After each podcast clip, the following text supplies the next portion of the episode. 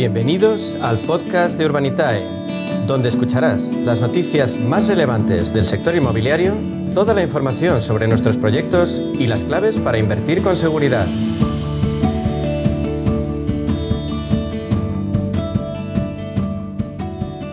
Llega el momento en la media sesión de hablar de crowdfunding inmobiliario y de la plataforma líder en España en este segmento de Urbanitae. Ya saben, les ofrece la posibilidad de invertir pequeñas cantidades de dinero en un sector que históricamente ha dado una alta rentabilidad. Ha conseguido Urbanitae democratizar la inversión inmobiliaria. Ahora todos podemos participar eh, en ese segmento. Nos acompaña Diego Bestar, que es consejero delegado de Urbanitae. Diego, buenas tardes. ¿Cómo estás? Bienvenido. Buenas tardes, un placer como siempre. Igualmente, se está hablando mucho de una posible subida de tipos por parte del BCE. ¿Cómo podría afectar al sector inmobiliario esa posibilidad, ese escenario? Bueno, pues la verdad es que los efectos de, subidas de tipo, más allá de, lo que ponen los libros de texto, ¿no? Lo que, los que como yo estudiamos economía, pues eh, un poco relatan lo, las, eh, pues lo que crean las subidas o bajadas de tipo de interés, la realidad es que son bastante inciertas. Eh, a priori, pues uno tiende a pensar, por ejemplo, que el sector inmobiliario es un, valor refugio contra la inflación, ¿no? Y que mucha gente pues invierte en él para proteger su, su dinero de, de, las subidas de, eh, de, lo que son los tipos de interés.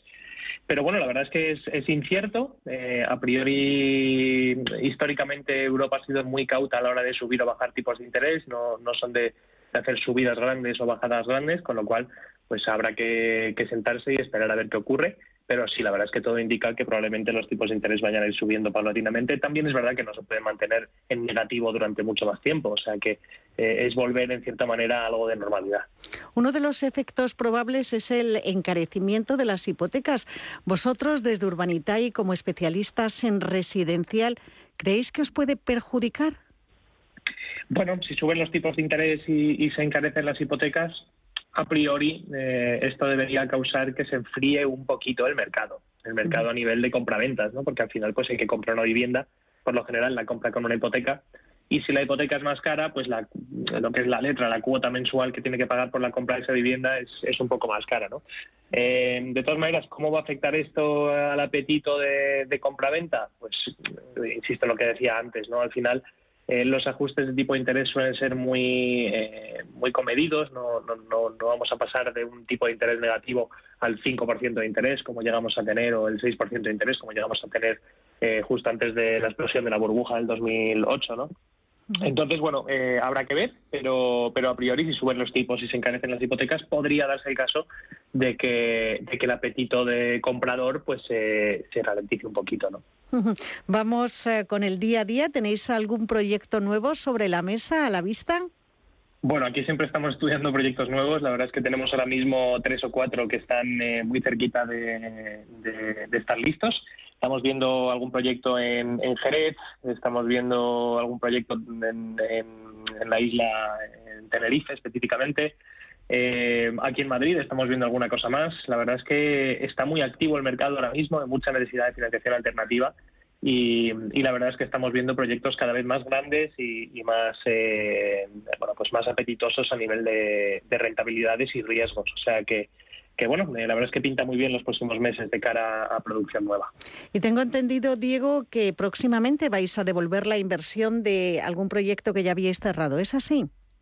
Sí, sí, la verdad es que ahora justo, bueno, desde, desde la, segunda mitad del año pasado ya empezamos a devolver los primeros proyectos que hicimos cuando, cuando abrimos la plataforma al público en el 2019 eh, y en los próximos dos meses tenemos varios, tenemos de hecho tres o cuatro proyectos que se van a devolver eh, que, como comento, pues fueron inversiones que se hicieron hace, hace dos años más o menos y que, ya han cumplido su, eh, su plazo, ¿no? su vencimiento. ¿Y cómo fueron esos proyectos? ¿Qué rentabilidades habéis obtenido? Pues mira, tenemos, tenemos varios. De los que estamos devolviendo ahora, em, pues el, primero que, vamos a devolver es un proyecto en Ibiza que hicimos con el promotor Azul Estates. fue un préstamo que, le hicimos al promotor de, al 8% de rentabilidad eh, de 650.000 euros. Y ese proyecto pues ha ido bien. Es decir, el vencimiento es ahora a, principios de marzo y, lo va a devolver el promotor eh, pues los 650 que aportaron los inversores más ese 8% de rentabilidad. Así que todo el mundo contento. ¿no? Luego tenemos otro proyecto que hicimos en, en Cádiz, en Puerto de Santa María. Este proyecto lo hicimos en prepandemia, eh, es decir, este proyecto, si no recuerdo mal, se cerró eh, pues a principios del 2020. Y es verdad que se, se, ha, este es un proyecto que ha ido con algo, algo de retraso. Eh, al final no era un préstamo, era, era equity ha ido con algo de retraso pero lo bueno de todo esto es que, aunque haya ido con tres o cuatro meses de retraso, la rentabilidad que era estimada de un 41%, al final va a ser eh, cercana al 50% de rentabilidad en, dos años y medio. Así que bueno, la verdad es que los inversores están muy contentos y deseando que, se pueda hacer la devolución para reinvertir ese capital. y luego por último tenemos un proyecto que, a diferencia del anterior, eh, se ha devuelto con mucha antelación, se ha devuelto con unos cuatro meses, cinco meses de antelación. Eh, bueno, se va a devolver ahora en febrero y la rentabilidad es del 17% en, en, unos ocho meses. Así que pues también muy contentos los inversores. No me extraña porque se están eh, consiguiendo rentabilidades muy atractivas. Me estás hablando incluso de dos eh, dígitos. ¿Cómo lo conseguís?